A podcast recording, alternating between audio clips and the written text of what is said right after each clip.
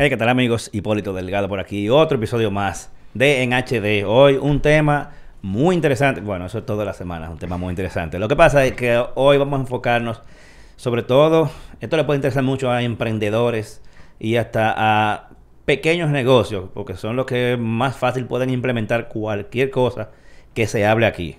Y es cómo vender por internet. Pero realmente es todo lo que tiene que ver con negocios a través de internet. O sea, no nos vamos a limitar y que cómo vender, porque eso suena como que solamente como tomar un producto físico y, venderlo por internet. Puede parecer muy cerrado. Y para eso, refuerzos. Porque sin refuerzo no podemos darle. Tenemos por aquí al señor Alex Madera lleno de ánimo siempre irradiando.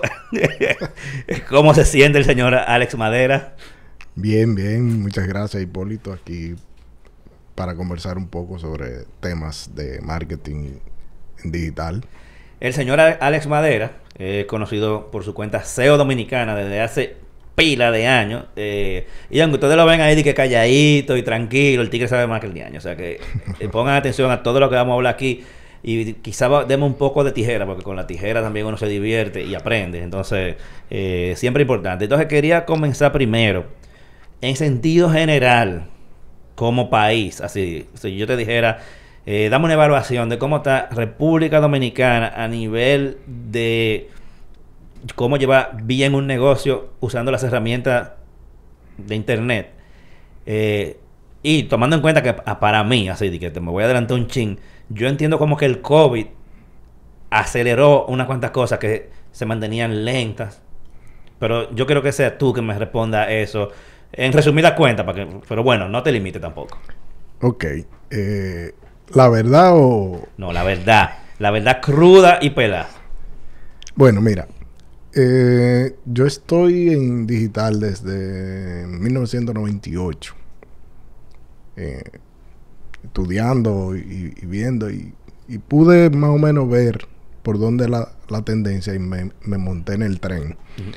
Y a, partir de ahí eh, no he dejado nunca de estudiar, de analizar, de trabajar en, lo que es digital.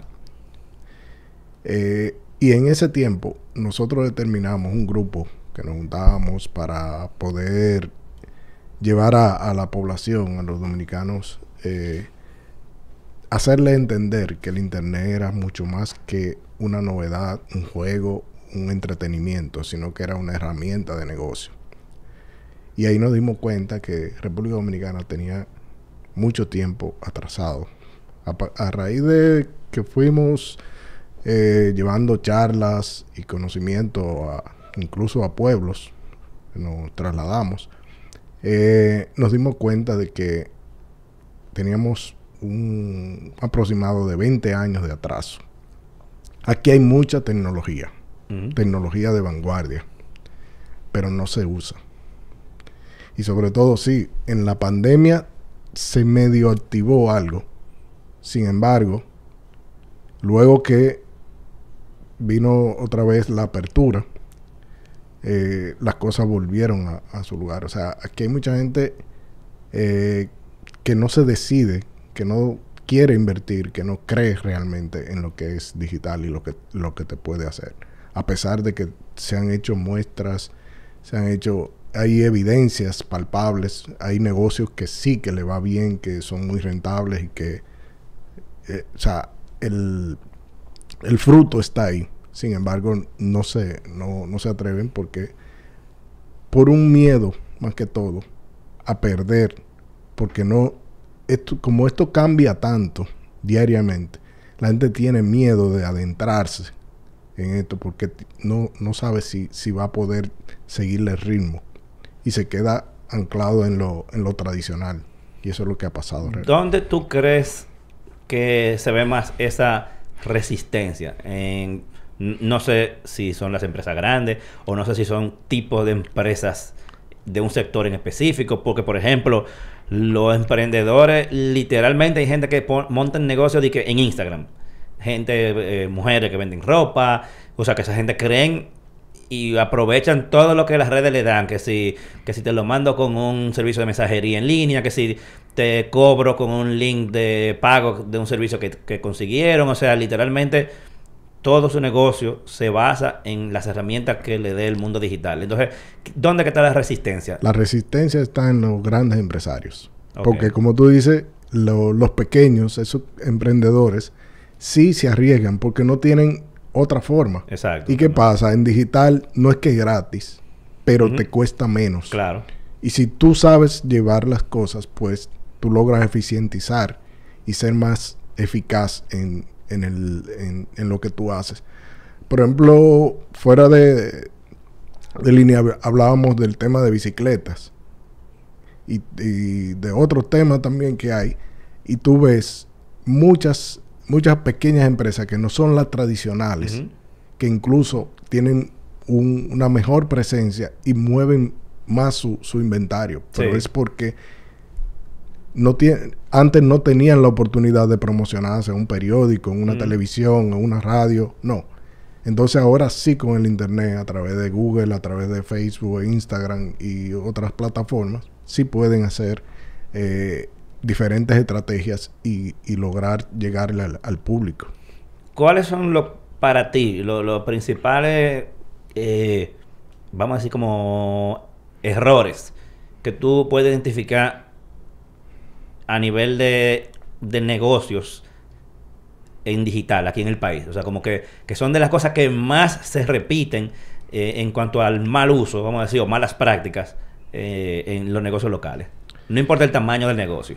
Mira, entre las ah, malas prácticas que hay o, o, mal desempeño, está el hecho de que no invierten adecuadamente en un personal que le desarrolle una plataforma robusta. Y desde que tú entras la primera vez, pues hay fallo en el registro. Eh, si te logra registrar el correo de autorización o autenticación, no te, no te llega nunca, por lo cual nunca puedes acceder. O si accedes, no puedes ver eh, de manera clara en si estás en un dispositivo móvil, no se te ven bien los productos o los servicios. Esa es una de las, de las cosas que... Y es simplemente porque agarran a cualquiera que te dice yo sé tirar código o yo te puedo hacer una tienda online y ven el precio y dice no me voy a ahorrar unos cuartos porque una empresa de verdad me está cobrando tanto y este me está cobrando menos o sea me estoy ahorrando qué sé yo 100 mil dólares o lo que sea entonces eso es una de las malas pero algo también y que, que yo de manera fehaciente puedo dar fe es que yo me he registrado en varios supermercados online aquí, de los que se activaron en, en pandemia. Y yo me he registrado y he dejado productos en el carrito. Pregunta si me han llamado. O me han enviado un correo. Nada. Sin embargo, yo trabajé en el 2011 en un supermercado en línea que había, se llamaba El Mercato. Donde nosotros llevábamos y sabíamos la frecuencia eh, los días de, mayor compra. Los días de mayor compra en esa época eran los domingos en la noche. Porque la gente parece se iba de fin de semana. Y cuando llegaba el domingo en la noche empezaba y hacía su compra. Cuando determinábamos que X persona compraba todos los, por ejemplo, todos los miércoles, y si un miércoles no compraba, inmediatamente se le enviaba un correo preguntando si había un problema y eso y si no respondía el correo se le, se le llamaba o se le trataba de contactar para ver por qué no hizo la compra, si es, si es que tuvo un problema. Mm. Inmediatamente se determinaba. Y, y, pasaba que muchos de esos no hacían la compra en una semana o duraban dos semanas porque te decían, es que yo necesito ir a una tienda física. Yo necesito palpar el producto. Yo necesito caminar por la tienda. O sea, regularmente mujeres. No por un tema, no se vaya a tergiversar con todo lo que hay ahora, el tema de, género y eso. Pero regularmente las mujeres eran que hacían eso. Y todo eso se hacía cuando tú entrabas a la plataforma y dejabas productos en el carrito. Inmediatamente se detectaba y se enviaba un correo. Si en 24 horas esa persona no volvía y, terminaba de hacer la compra para determinar por qué realmente dejó eso. Y algo tan sencillo también, esa plataforma no conoce la audiencia. Yo me registro Yo soy un hombre de edad entre 50, 25 y 50 años. Eh, tengo un promedio, eh, nivel socioeconómico medio. Eh, me gustan, tengo intereses por X o Y, deporte o, o lectura o cine o entretenimiento. Nada de eso se conoce. Entonces agarran una base de datos. Cuando saben que yo compro, por ejemplo, un supermercado, me, compro, eh, me gusta, por ejemplo, la uva, me gusta refresco, me gusta, qué sé yo, eh, tal tipo de queso.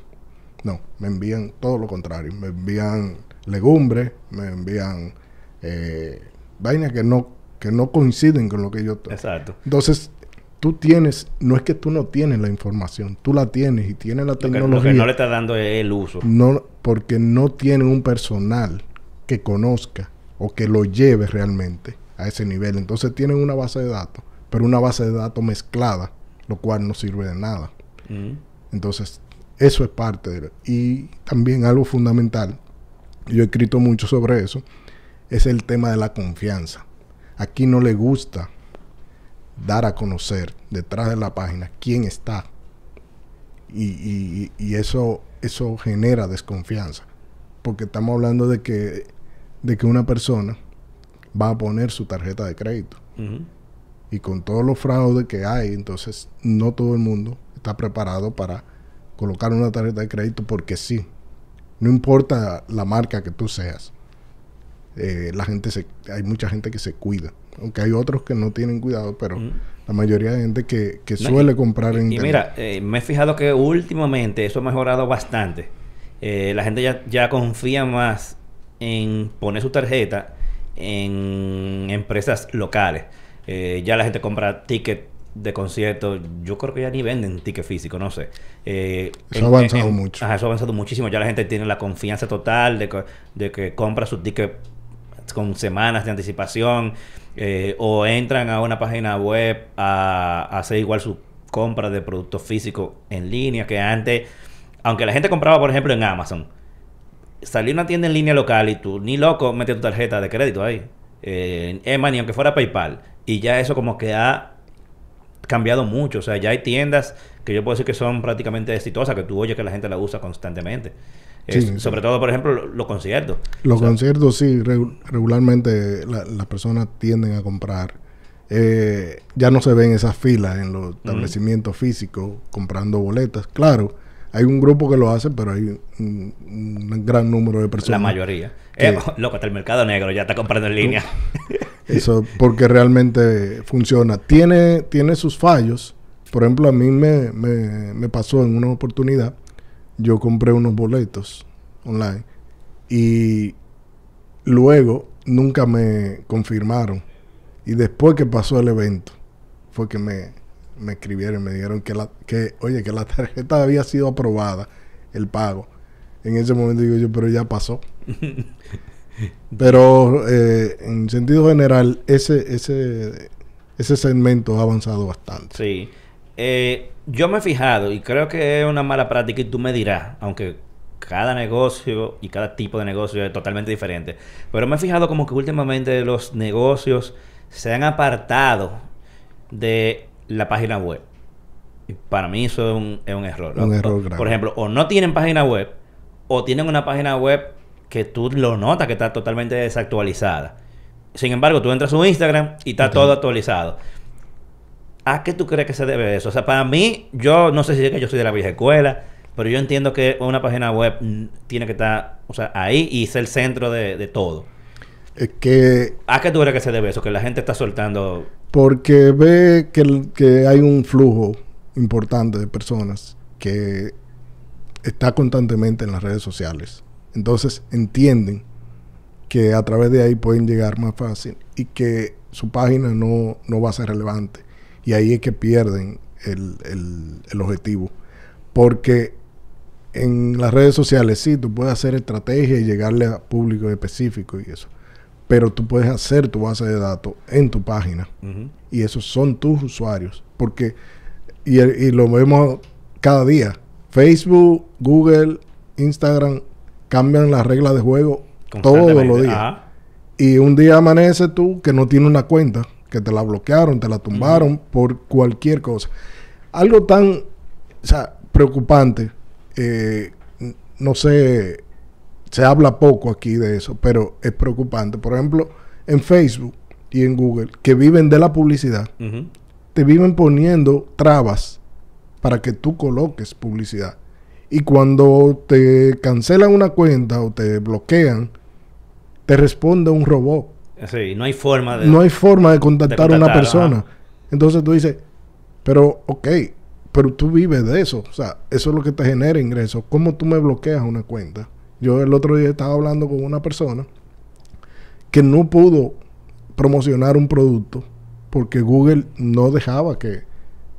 O sea, cada vez que trataba de, de- de colocar, le, le bloqueaba la cuenta. Mira, si tú supieras que una de las cosas que también, eh, eh, ya que estamos en ese tema de, de bloqueo de cuentas, eh, que tienen, por ejemplo, muchos, vamos a decir que emprendedores, eh, que dependen mucho de las redes sociales y es que no leen las reglas de, Sí. de los guidelines. Porque hay muchas cosas que, que te lo dice puntualmente Sí, que son muy claras. que son muy claras, pero si tú no lo lees, tú nunca te vas a enterar. Y sobre todo, eh, cuando son cosas que tienen que ver con salud, eh, cosas que tienen que ver con la apariencia con la física de la apariencia, gente. con el, con el tema de género, Ajá. con La- las eh, eh, exclusiones. Eh, hacer target de que por edad, mencionarlo en el texto. sí, Eh, que son cosas que tú dirías que son disparates que- y un error que tú puedes cometer facilísimo. Eh, y sobre todo cuando son productos, por ejemplo, cosas de belleza, y que sí, también que ta- cosas de adelgazar. el tema, el tema bancario también Mm. entra ahí. Tú no puedes incitar a una gente con un texto a que tome un préstamo o a que te llame para, para algo de manera explícita, Sí, exacto. porque te, te, te bloquean. Y si tú no lees las reglas, ellos tampoco te dicen por qué No, fue. no. Ellos dicen, usted, vio- usted violó las... las Sí, la política, la de, política. la política de- Y tú te quedas como, ¿y qué fue lo que yo hice? Lo único que te hacen es te mandan un enlace donde están todas y cada una de las Ajá, políticas para que tú te embrujes con eso y Sí. determine a ver dónde fue que tú... Mira, y yo les recomiendo a la gente que la lea porque realmente no son largas. O sea, si, si, si tú le das importancia a tu negocio, lo Sí. mínimo que tú puedes hacer es leer. es leer eso. O sea, literalmente tú no vas a durar ni media hora. No. ¿Qué media hora? tú te Diez- tomas te minutos. toma de 10 a 15 minutos. 10 min- 10 a 15 minutos lees las reglas. Que te la están poniendo cada vez más sencilla. Ya, ya no te ponen ni que ese texto legal enredado. No, No, no, no, no, no. Son para que tú la lees y la entiendas, literalmente. Entonces, para la mayoría de gente, la, ¿qué es la mayoría? Yo creo que nadie. No, No, vamos no. a decir que la mayoría. El- no dominicano- lee. el dominicano no, no la lee. no lee. Entonces, eso es sumamente peligroso cuando, cuando hay negocios que literalmente, que hay gente que tú le preguntas, ah, tú tienes un negocio que tú tienes, una tienda en Instagram. Ya tú sabes, esa gente vi- viola cualquier ley de Instagram y, Y se- ahí mismo y perdieron la tienda ahí perdió mismo su tienda. y, y, y se dan casos. O sea, tú te das cuenta que hay casos así de que gente que le, lo- le bloquean la cuenta y más que tú sabes que el que quiere hacer lo malo, ese es el que se documenta. Sí. El que quiere buscar que le cierren una cuenta a una gente, ese se sabe todas las reglas, se, se las sabe todita y, y agarre un grupito de, de, de, de, amiguitos, vamos a, a, a reportar Vamos a esa cuenta. reportarla. Y cuando le llegan 15 reportes a Instagram, lo mínimo que ellos pueden... 15 no, cientos, por ejemplo, lo mínimo que ellos van a hacer es revisar. Y hasta Sí. por sospecha te la, te la tumba. Sí, hay, hay, hay y, y lo peor es que hay muchas personas que aquí se han perdido muchas cuentas con muchos seguidores. Porque cuando le llegan las alertas, no te llega una, un correo. Es una alerta que si tú no la ves en ese momento, No te das Y- cuenta. y cuando tú vienes a tratar de entrar, te dice, pero no puedo entrar. No, que no me enviaron nada. Sí, te enviaron algo, lo porque tú lo ignoraste. Entre tantas cosas que tú estás viendo diariamente o constantemente, a ve- veces al día, pues te obvias esa parte y, y cuando te vienes a dar cuenta ya, ya no hay tiempo. Y entonces el dominicano tratando de buscar, y que no, déjame hablar con fulano que me puede ayudar. No, ahí no te puede ayudar nadie. Otra cosa que yo he visto, que para mí, igual, que soy vieja escuela, que digo yo, es que la gente, como que ya el email no existe. O sea, paso a explicar. ya la gente, si te quiere contactar, el email no es una opción. No. O si publican un email en algún lugar de que mi cuenta de correo es esta, tú le escribes y no importa el tamaño de la empresa, o no te responde nadie, o duran pilas para responderte, o sea, días así. Mándale un email, lo que yo- bueno, no voy a decir ninguna marca, pero a cualquier compañía grande, mándale un email. Si te responden en menos de un día, es un logro. Yo eh, recientemente me pasó una situación con un banco y yo le envié un correo a mi oficial de cuenta y duró 72 horas para responder. Exacto. Entonces yo, yo lo que no entiendo es, o sea, se supone que tú el Outlook o cualquier cosa que tú uses para revisar el email, tú no lo cierras. Eso siempre está abierto. Debe estar. Loco, ¿qué tanto email es que tú recibes? Que tú no puedes responder eso en el mismo día. No, yo no eh. me, o sea, yo no me lo imagino. No, y la gente opta por, por escribirte por WhatsApp, Exacto. o por Telegram, o, O te, por, te, te escribe, exacto. o- o por, por el mismo Instagram, o por Facebook. Entonces, mi, el, el problema es, ok, no me ponga, no me ponga email por ningún lado, perfecto.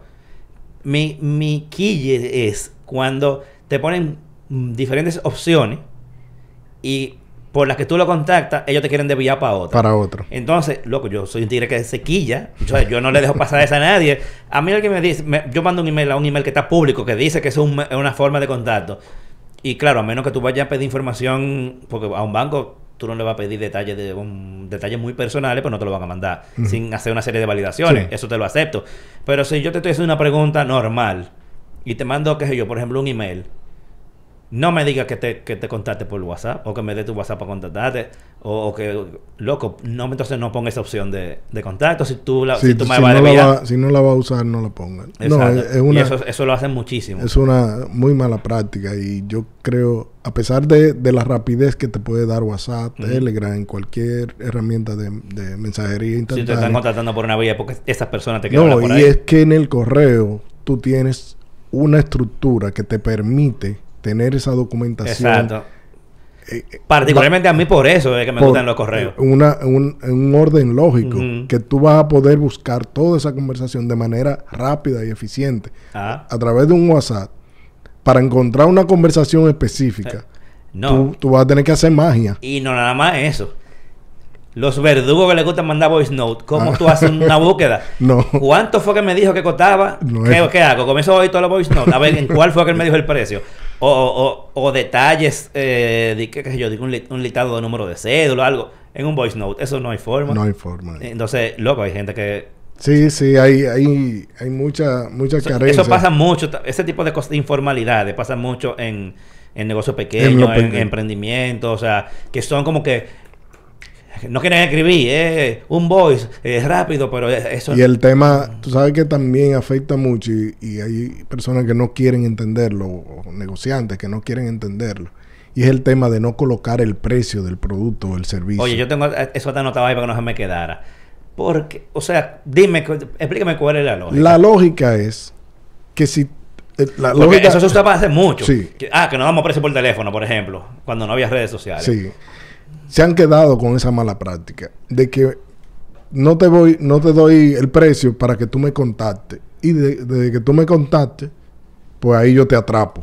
Mentira. ¿Qué atrapa ni atrapa? No, la gente no funciona igual que antes. No. La gente quiere ver el precio. Ta- sí, te compro, que hay mucha gente que aunque tú le pongas el precio, te van a preguntar. Precio. Pero no importa, hay un gran número de público que sí le importa eso. Y si no ven el, el precio ahí, pues van a ir a otro lugar, porque hay, como el tu, como tu negocio, hay muchísimos. Entonces, Exacto. no pierdas esa oportunidad porque tú vas a recibir una andanada de, de- de personas escribiéndote, preguntando el precio. Preguntando el precio. Entonces, cuando tú le digas el precio, van a decir, no, ah, no, está muy caro. O, no, y se van a ir. O- o- y al final, tú lo que vas a perder tiempo. O porque vas o- a tener o- que responder todo eso. En- exacto. Entonces también, por ejemplo, yo no entiendo cuál es la necesidad. O sea, de verdad, de verdad, yo no lo entiendo. Es como un deseo de tener carga operativa. sí, sí. de redirigir cosas de que por DM. Por ejemplo, eso, precio. Y tú ves que hay 80 mensajes que preguntando por el precio y 80 respuestas diciendo que te escribí por DM. Loco, pero Si tú lo pones ahí, ponlo ya- ahí. Y es probable que ya los 18 que venían después a preguntar lo mismo ya vean la respuesta vean. ahí. ¿Por qué tú quieres tener el inbox lleno de mensajes? Una, una, Eh, como yo- tú yo no dices, un, exceso de carga operativa O sea, que, yo, yo que no es innecesario. Yo yo y yo y como... hay muchas ventas que se han perdido por eso. Yo, yo soy uno que si tú no me das lo que yo quiero por la vía que, tú, que yo te la estoy yo pidiendo, busco porque... a menos que tú seas el único en el país que lo tenga, yo voy a seguir rodando. Claro. O sea, yo, yo, yo voy a pedirle precio a 10. Y si de esos 10, 6 fue que me dieron el precio, adivina, es de ahí que yo lo voy a elegir. Y es que es muy difícil que, que tú seas el único que venda un producto, un servicio específico. Ujú, exacto. Es muy difícil. Eh, es así. Loco, pero es que cuando, cuando tú ves que los gringos te dan los precios de todo, Sí, porque es que, Ahí. lo, es que lo básico, o sea, si es que mira, mira por ejemplo, si yo estoy vendiendo apartamentos y mis apartamentos son están valorados en 200 mil dólares, a mí no me interesa que una persona que no tenga esos requisitos comienza a llamar. comience a, a hacerme perder tiempo, Exacto. porque eso es tiempo que yo puedo Carga operativa. entonces, yo inmediatamente pongo el precio, establezco ahí el, El filtro. el rango. Ya yo sé que hay gente que no califica para eso, no me va a estar No te va a estar preguntando, exacto. porque ya yo, ya yo puse un límite. No, pero aquí, por ejemplo, y hay, y, y hay productos así de, de, de alta gama, como no se dice, que la gente no te pone ese filtro. Y empiezan la gente a preguntarte, eh, por ejemplo, con el tema ese mismo de la bicicleta, y bicicletas que te cuestan 150, 200 mil, 300 mil pesos. Y tú la estás vendiendo y viene un tipo que no, no por denostar a nadie, pero no, sabes que no la va a poder no comprar. tie- no tiene para comprar. Anda bu- compran- buscando una bicicleta de 10 mil pesos, como mucho. Entonces, tú se lo pones y ese te va a llenar el mensaje de, de- de preguntarte el precio. ¿Para qué? ¿Para Exacto. qué tú no le pones ese filtro? Que te va a evitar todo ese trabajo y te va a ayudar a que, a que tú eficientices y seas más eficaz en tus estrategias. Yo de verdad no entiendo cuál es la lógica, porque si tú me dijeras que la lógica que sea, por ejemplo, de que amarrar gente, le está funcionando, ok, pero es que yo no creo que le esté funcionando. No, es que no, Yo no puede- creo. No puede funcionar. Porque tú, ¿qué haces tú? Ah, ok, recibí 30 llamadas. Y yo prefiero no recibir ninguna. El- el- Y ve- o sea, si tú vas a recibir 30 llamadas para vender dos productos y yo recibo cero llamadas y vendo dos productos también entonces. Esos son, esos son de los que salen a decir que las estrategias o la colocación de publicidad o de una estrategia de marketing en, en cualquier plataforma digital no funciona.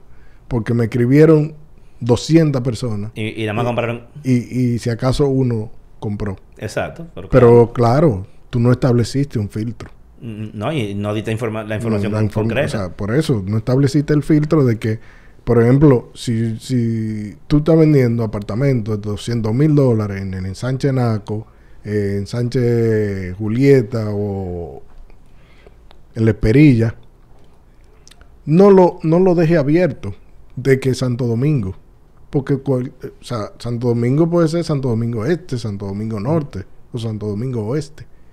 O sea, establece eh, el, el perímetro para que la gente sepa dónde está. Y, y no te esté escribiendo una gente que no, que no tiene pretensiones de mudarse ahí y que anda buscando por otro lado. O sea, todo ese tipo de cosas son, son fallas, pero son fallas estructurales que vienen desde hace tiempo, que no se han querido corregir. Porque lamentablemente aquí tenemos un problema. Aquí hay mucha gente que vive del van Ah, y eso le funciona. Aquí yo me he dado cuenta, lamentablemente, que aquí a la- al dominicano le gusta que lo engañen, que lo maren. ¿cómo así? Sí.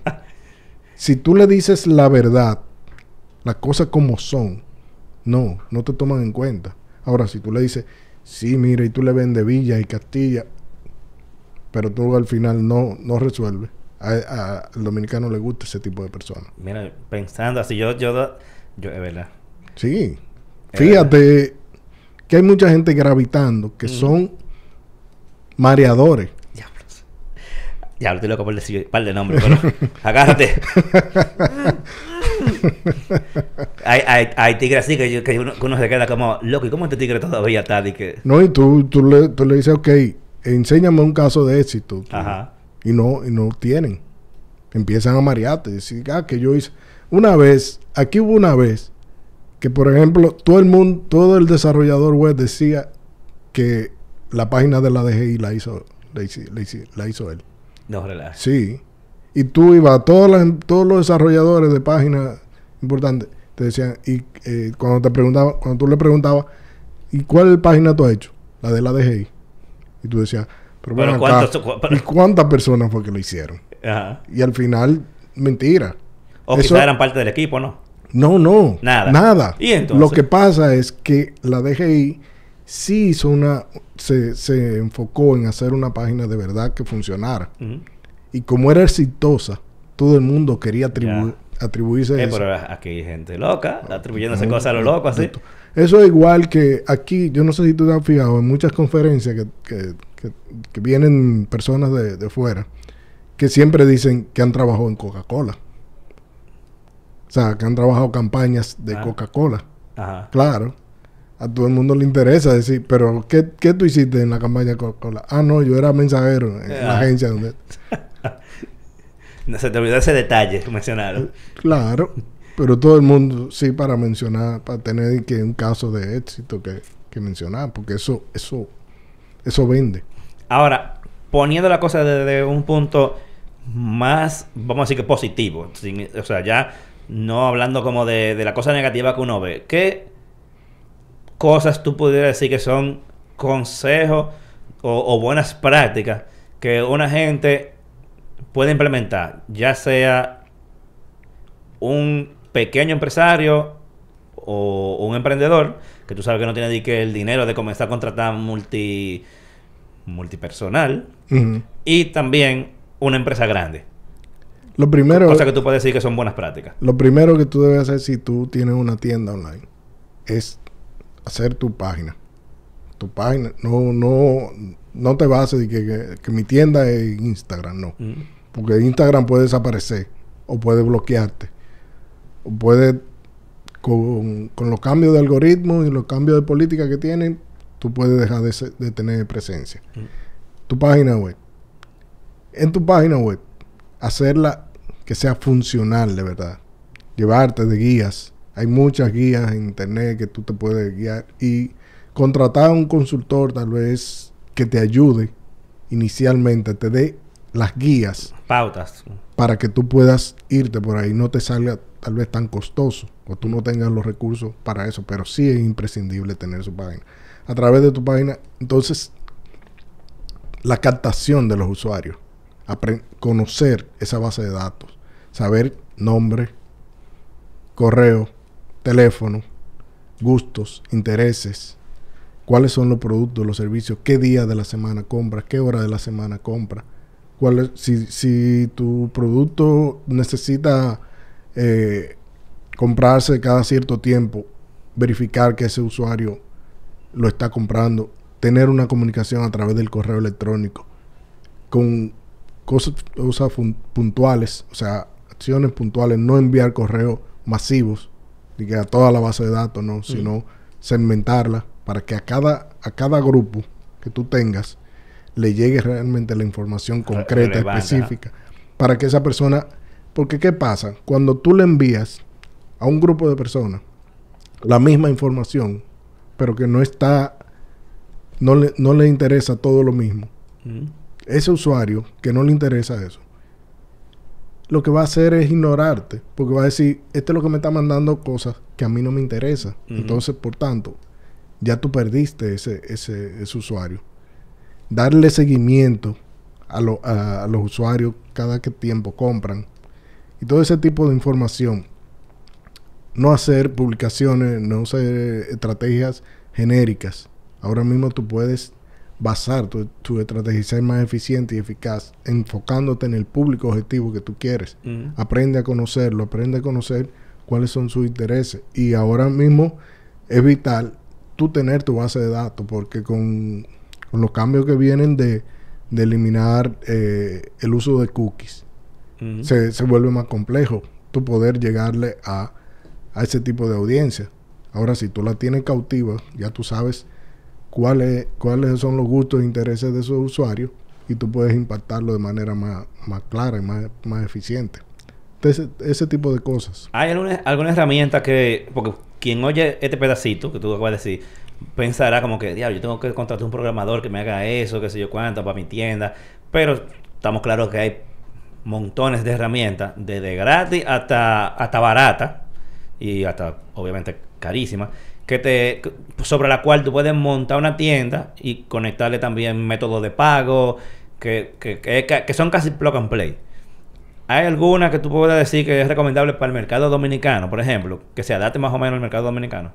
Bueno, ahí está WooCommerce, que es de WordPress. Que es de WordPress, ajá. Y es bastante sencillo. O sea, no, no necesita ni siquiera tener amplio conocimiento, sino que tú puedes manejarla. Eh, claro, tú siempre vas a necesitar la asistencia de un programador, pero si, no, tú no, si tú no eres muy técnico, claro. sí, pero, pero no, no te va a salir tan costoso. También tú puedes irte por Shopi- Shopify, Ajá. también te permite ese tipo de cosas, pero WooCommerce te ayuda, te es más factible a ti como, como emprendedor, co- como, si- para tú no depender tanto de, de otras personas. Y también asesorarte. Eh, yo tuve una experiencia reciente, porque he tenido varias de ese tipo, donde una agencia le desarrolló una página web a una, a una empresa y la desarrolló de una manera que todo para actualizar una página había Tenía que llamarlo a ellos. era a través de código. No relajes. Sí, en WordPress lo hicieron, pero, Ah, a, tra- pero fue- pero a fue través de código. Pero fue de maldad. Sí, para, para obligarlo a ellos a que tuvieran que pagarle por cada actualización, por quitar una coma, había que pagarle. ¿Y tú sabes por qué sucedió eso? Porque la, la empresa no tenía conocimiento de nada y no se auxilió de nadie que tuviera el conocimiento para que le dijera y la orientara. Por ahí. Entonces a raíz de eso se, se generó una situación que al final sí salieron de, de la agencia, pero le costó bastante, Yo me imagino. porque, porque era... eh, Ya, pero eso, eso fue mala fe. Pero aquí hay mucha mala fe. Y tú sabes que eso pasa mucho en el sector gobierno también. Que le venden, por ejemplo, el programa o lo que sea al gobierno sin los códigos fuentes. Sin los códigos fuentes. Y, y- incluso creo que lo leí en estos días, como que era algo grave. No recuerdo si fue Gustavo Valverde que lo publicó en, al- en algún lugar o algo. No recuerdo dónde lo leí.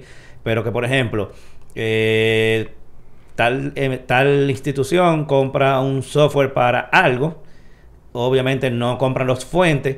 Después esa compañía que le vendió ese software desaparece, por ejemplo, quiebra, lo que sea, y no hay forma de darle mantenimiento más a ese sistema, ni de, de nada. No. ¿Y qué es lo que, qué es lo que corresponde? Hacer uno nuevo y comprar otro. Entonces que eso pasa mucho de que en el gobierno. Eso, Por- claro. precisamente porque- por eso, no tienen conocimiento, no, no piensan en qué pasaría si.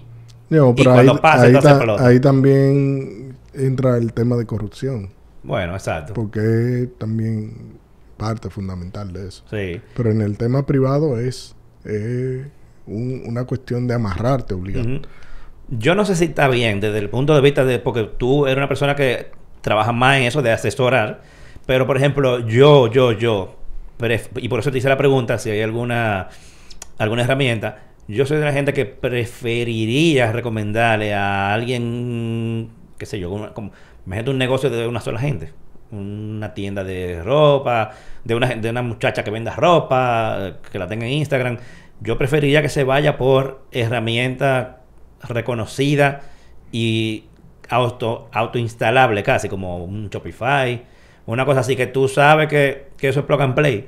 Sí. Y, y que si tú tienes que irle a llorar a alguien, eh, tú le vas a llorar al, al soporte técnico de ellos y, va- y no va a haber problema.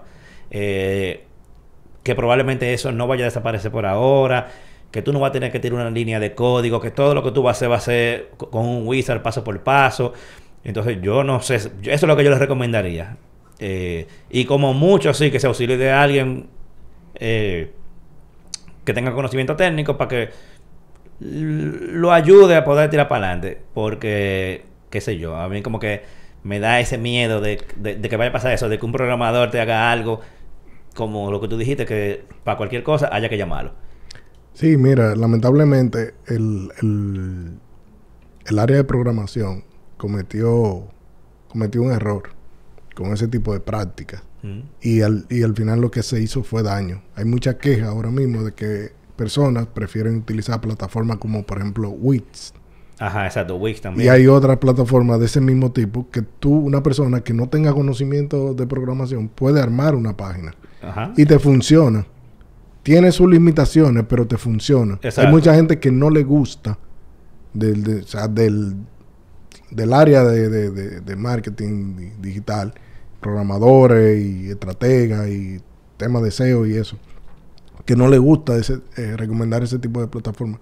Pero yo no estoy en contra de ese tipo de plataformas. ¿Por qué? Porque yo he visto, yo he palpado lo que han sufrido gente, personas, empresas aquí con desarrolladores y no es tirando la, cu- la cuava a esa área, nada, sino se dan muchas, pero esa parte ha sido ha sido muy muy afectada porque ese eh, ese tipo de personas por por querer apropiarse de, de, de un cliente y mantenerlo, porque ¿qué pasa? El desarrollador web lo que ve es, yo te desarrollo tu página, me gano ese dinero, pero ya yo no, yo no me voy a ganar más dinero contigo. Entonces yo tengo que buscar la manera de seguir ganándome un dinero. Y lo que opto es por amarrarte de una manera, pero no es lo ideal. Sí. Lo ideal es que esa persona pueda manejarse lo más independiente posible y en algún momento te va a necesitar, porque te va a necesitar para Claro. algo. Pero no es que te va a necesitar constantemente, porque eso le agrega un costo que tal vez no puede sostener. Entonces las personas se van por otra solución que le es factible que pueden hacer ellos. Y yo no critico a nadie que se vaya por una solución como Wix. No, Ujú. está bien, porque yo lo que estoy viendo es esa persona está tratando de, de echar para adelante. Ujú. Y yo prefiero que una persona se vaya por Wix o por cualquier plataforma parecida a que solamente se enfoque en tener su tienda de que en Instagram. Porque Instagram puede desaparecer o puede bloquearte tu cuenta. Pero en Wix, eso es tuyo. Eso lo Ujú. estás pagando tú. Eso va- solamente va a desaparecer cuando, de- tú dejes de pagarlo. Y, ellos te avisan con tiempo. O sea, tú tienes una programación, tú sabes cuándo. Y ahí tú tienes un control tuyo. Entonces, yo no estoy en contra de eso. Al igual que tú, yo, yo, yo estoy a favor. Porque No. yo prefiero eso a que tú estés, como te dije, en Instagram solamente. Sí. No, y, y, y que yo he probado algunas de ellas como para fines de ver que, que tiene y realmente son muy Sí, muy- completas. son- Incluso Shopify creo que tiene integración con servicios de pagos locales. Eh, creo que Azul tiene... Sí, tiene un acuerdo, pero Ah. aquí, eh, eh, qué bueno que tú tomas el tema de, de los métodos de pago. Eso sí ha crecido de manera exponencial en la. República Dominicana. Sí. A tal punto que tú puedes cobrar por cualquier, por cualquier vía. O sea, con un simple eh, enlace que tú le envías a una persona, ya Sí. a través de ese enlace, sin tú ne- tener instalado un, método de pago, simplemente tú sigues ese enlace y a través de ahí se te cobra Sí. de manera confiable, eficiente y Sí, práctica. eso, eso me he fijado. Por ejemplo, eh, he visto eso, los, los links de pago, que lo tiene Azul y creo que hay alguien más. Hay, varios. hay un sinnúmero de... de- Ajá, que literalmente tú le dices a una gente, ah, te vendo esta camisa, cuesta tanto, ah, te quiero pagar una tarjeta, ah, perfecto, mira, este es el link. Este Entra y ya tiene el precio, todo colocado con, en, una, en una página del, del, del, del, del suplidor. del supli- no del suplidor, sino del, bueno, el suplidor de- del cobro de tarjeta. Ajá. Dígase Azul, Carnet, etcétera. Cualquiera, O sea, sí. también he visto, por ejemplo, que hay varias compañías locales que tienen el, el, el aparatico que se, se Que conecta al que se celular, conecta al celular. Y, co- y, co- y tú puedes cobrar con tarjeta de crédito al, al celular. Vi que recientemente también tiraron que los, los celulares con NFC, eh, Android, Mm. se pueden usar para eh, tú hacer tap y cobrar eh, con tarjeta que sean NFC. O sea, que, que están dando muchas opciones para la Sí, gente sí, que- ahora mismo eso, eso ha crecido lo bastante. que sí me he fijado que creo que para todos eh, me parece que tú tienes que tener la compañía constituida. Sí, Que tú sabes que muchos emprendedores locales no, no tienen compañía constituida, sino que son ellos vendiendo algo que consiguen por cualquier vía, pero no tienen, cuando tú le preguntas, ah, tú me haces una factura con, comprobante fiscal, no, porque no, no son empresas.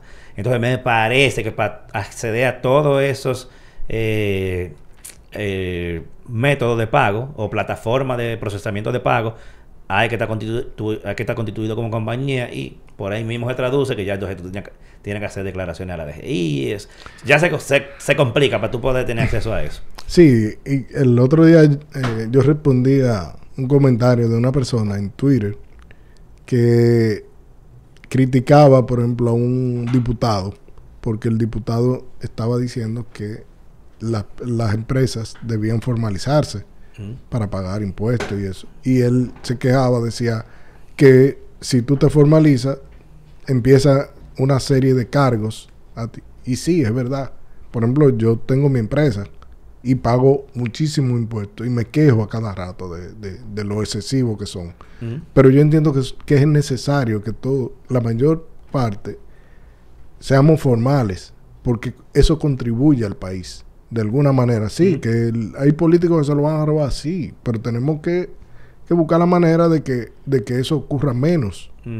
Pero si, si la mayor cantidad de personas no, no tributamos, el país no puede pagar servicios, no puede eh, construir carreteras, no puede construir hospitales, no puede tener nada.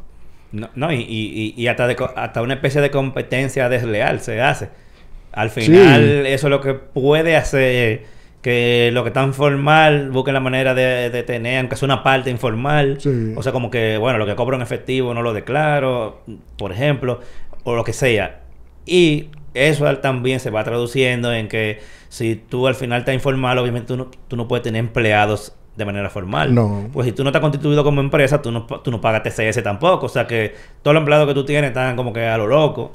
Sí, Eh, eso, eso O sea, genera... que una cosa va llevando a la, a la otra. Entonces, sí, eh, nuestro país tiene muchísima deficiencia en eso, pero no contribuimos cuando no- nos quedamos fuera del sistema. Eh, eso es así. Eh, continuando con buenas prácticas, hay un comentario así como que yo quiero hacer. Y es que, no sé si tú te has fijado, es como pudiese resultar como medio jocoso o loco. Es que si hay alguien que ha aprovechado el internet y todo lo que nos brinda, son los urbanos, loco. Sí. Yo he visto un par de gente que me ha dicho ese comentario y es verdad. Sí. Todo lo que tiene que ver con el mundo urbano, comenzando con Alofoque, que fue como quien dice el primero, esa gente parece que haga- eh, se leyeron el manual de cómo funciona el internet y lo han usado a su provecho. Y tú dirás como que, bueno, ah, ah, estos tipos son unos locos, que yo cuánto, pero mira cómo, no sé si queriendo o sin querer, esa gente sabe cómo funciona el internet súper bien y le han sacado el provecho Cuando, al máximo. cuando tú tienes necesidad y tú no tienes los recursos, tú no tienes la forma de poder llegar a un nivel, tú buscas la manera, porque tú quieres salir de ahí. Esa, gen- todas esas personas vienen de los estratos sociales más bajos que hay en nuestro país. Y que ellos dijeron, se cansaron de tocar puertas y nunca se las abrieron. El internet vino y, y alguien se dio cuenta y empezó a ver. Dijo, por aquí hay un camino. Y se fueron por ahí. Yo me río con el tema, por ejemplo, de los merengueros, que son los que más gritan.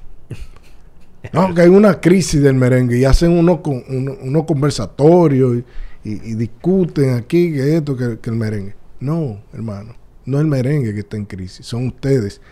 El otro día yo hablaba, si tú entras a Spotify a buscar álbumes específicos de merengueros, tú no lo encuentras. Y tú dices, pero tú buscas cualquier canción, cualquier álbum de un urbano y están todas. Sí. Entonces, ah, que, que, que las emisoras, buscando, que las emisoras no nos apoyan. ¿Y quién apoya a los urbanos? ¿Quién apoyaba a los urbanos? Lo apoyan ahora porque saben que, que es lo que la gente está O sea, lo- lo que consumiendo. está ¿no? pegado, o sea. Pero eres tú que tienes que buscar la, la manera. Si tú no estás, si tú no tienes presencia en cada una de esas formas, si tú no, no, no escuchas, no, no sabes cómo, cómo penetrar ahí, el problema es tuyo, no es del género, es tuyo. Entonces así pasa con muchas empresas que no logran conectar. Por ejemplo, el tema de, de Alofoque le ha hecho un hoyo tremendo a los medios de comunicación. Sí. No y, no, y no nada más eso, que ha convertido un poco los medios de comunicación.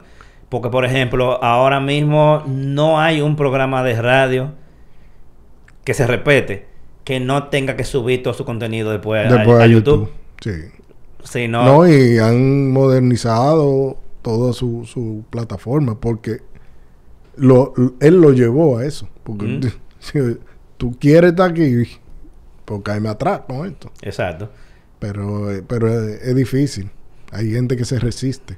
Sí, eh, es como tú dices, cuando hay necesidad que la gente se pone más creativa. Sí, sí. La necesidad, la necesidad te lleva a ti a... Cuando hay crisis, eh, tú buscas la manera de, de lograr porque hay personas que no que quieren salir de, de donde están y la única manera que tienen o es teniendo un hijo que sea pelotero basquetbolista o deportista no olímpico Ujú. porque eso pasa, pasa muchísimo trabajo Sí. a pesar de los logros que tienen, pero y o sea, es difícil ser pelotero, muy más difícil ser basquetbolista, tenista ni se diga.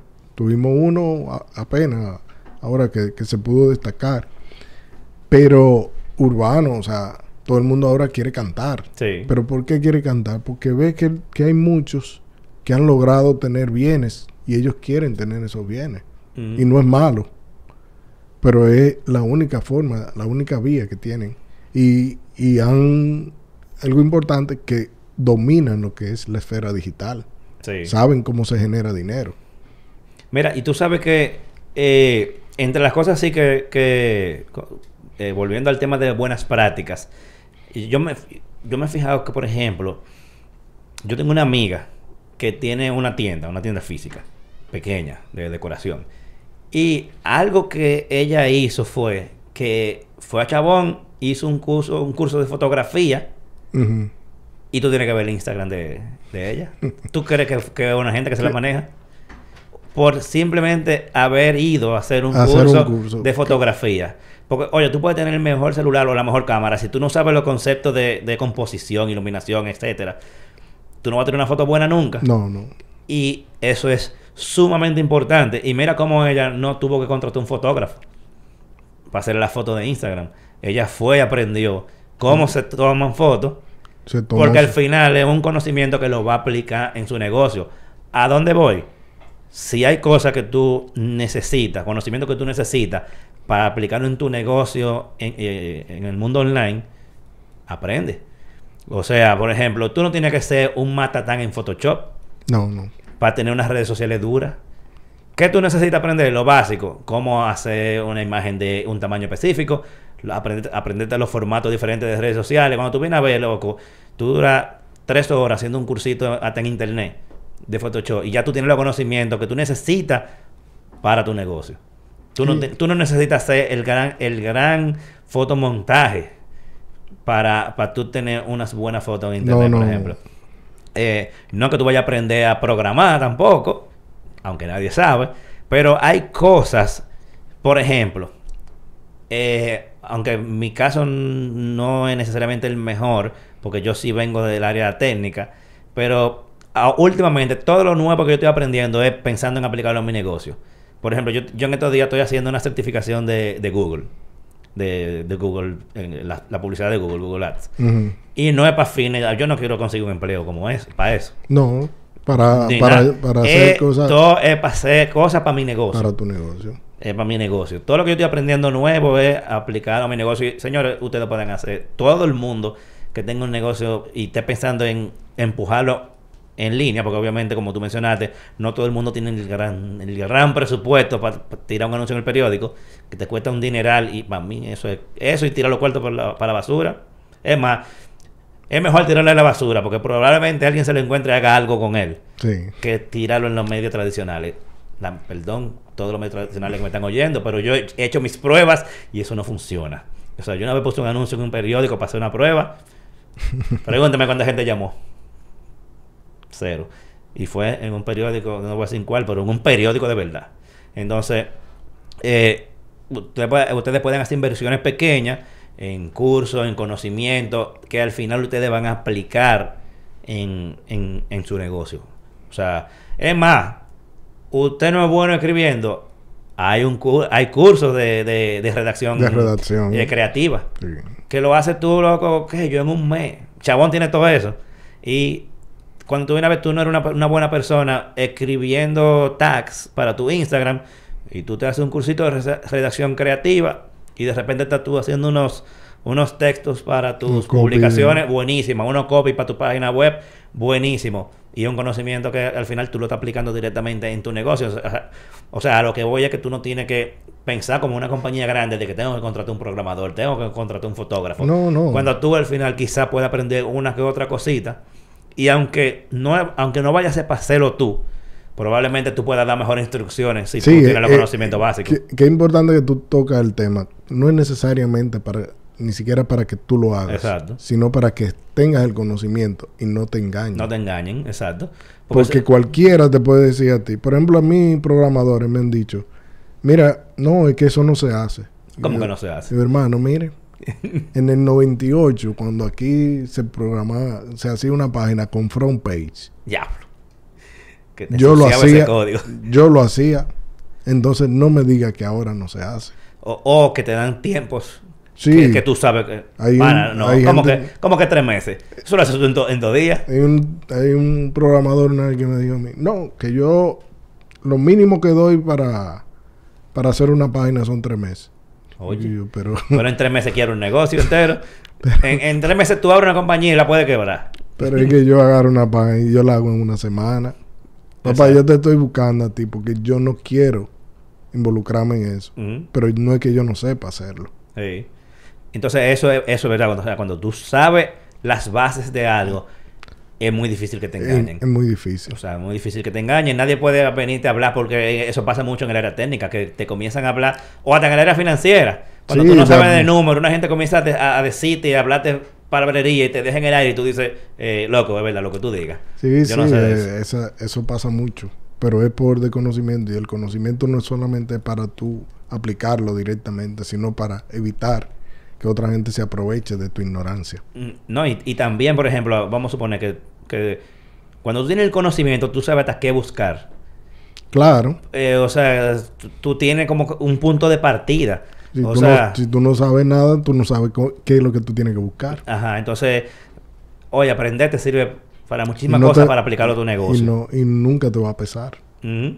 Entonces, eh, nada, señores, vamos a dejarlo por ahí. Yo sí, antes de que nos despidamos, quiero que tú me digas un poco de qué es lo que tú haces y me digas dónde la gente te contacta, porque a fin de cuentas, tú, tú lo que... Yo sé que tú trabajas con eso de, de ayudar a negocios, eh, tú eres un, cons- un consultor, y incluso, yo no sé si tú lo, lo, lo estás haciendo todavía, yo recuerdo que tú dabas cursos de marketing digital hace un tiempo.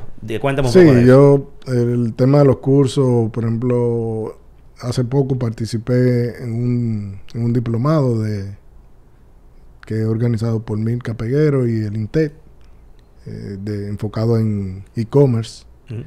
Eh, yo lo que hago es poner a que tu negocio funcione en digital. Estrategia, colocación de publicidad, captación de audiencia, segmentación, todo lo que es indispensable para que tu negocio en digital funcione, yo te puedo ayudar. ¿Dónde la gente puede ver más información tuya y Mi- contactarte? Mi página seodominicana.com, mi cuenta de Twitter, Instagram, arroba SEO Dominicana, eh, y mi número 809-707-5713.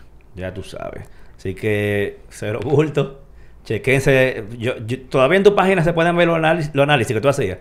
Que Sí, recuerdo que yo tengo, eh, y cada, trato de seguir escribiendo por lo menos una vez a la semana. Siempre trato de escribir algo. Sí, para que chequense la página de SEO Dominicana. S-E-O, SEO Dominicana. eh, que hace mucho análisis y sobre todo enfocado en el mercado local. Sí. Que son aterrizados a la realidad nuestra, que eso es algo muy importante. Eh, o sea, que no, es- no son artículos que de algo que pasó en España que no se aplica para nada al mercado local, sino, sino que son cosas aplatanadas directamente al mercado de aquí. Así que, eh, eh, nada, Madera, un placer tenerte por aquí. Yo tenía pila de tiempo que no te veía, desde, desde desde antes del COVID. Desde antes del COVID. No, creo, ¿verdad? No, Sí. no nos habíamos visto desde antes del COVID. Así que agradezco mucho que haya pasado por aquí una hora completa hablando pluma de burro conmigo, que eso es divertido. Y señores, nos vemos por aquí la semana que viene. Si agarraron este episodio comenzado, saben que lo pueden volver a ver inmediatamente. Acabemos, también lo van a poder escuchar en Spotify, Apple Podcast, Google Podcast, todos los podcasts eh, que ustedes puedan estar utilizando. Y nos vemos por aquí entonces la semana que viene.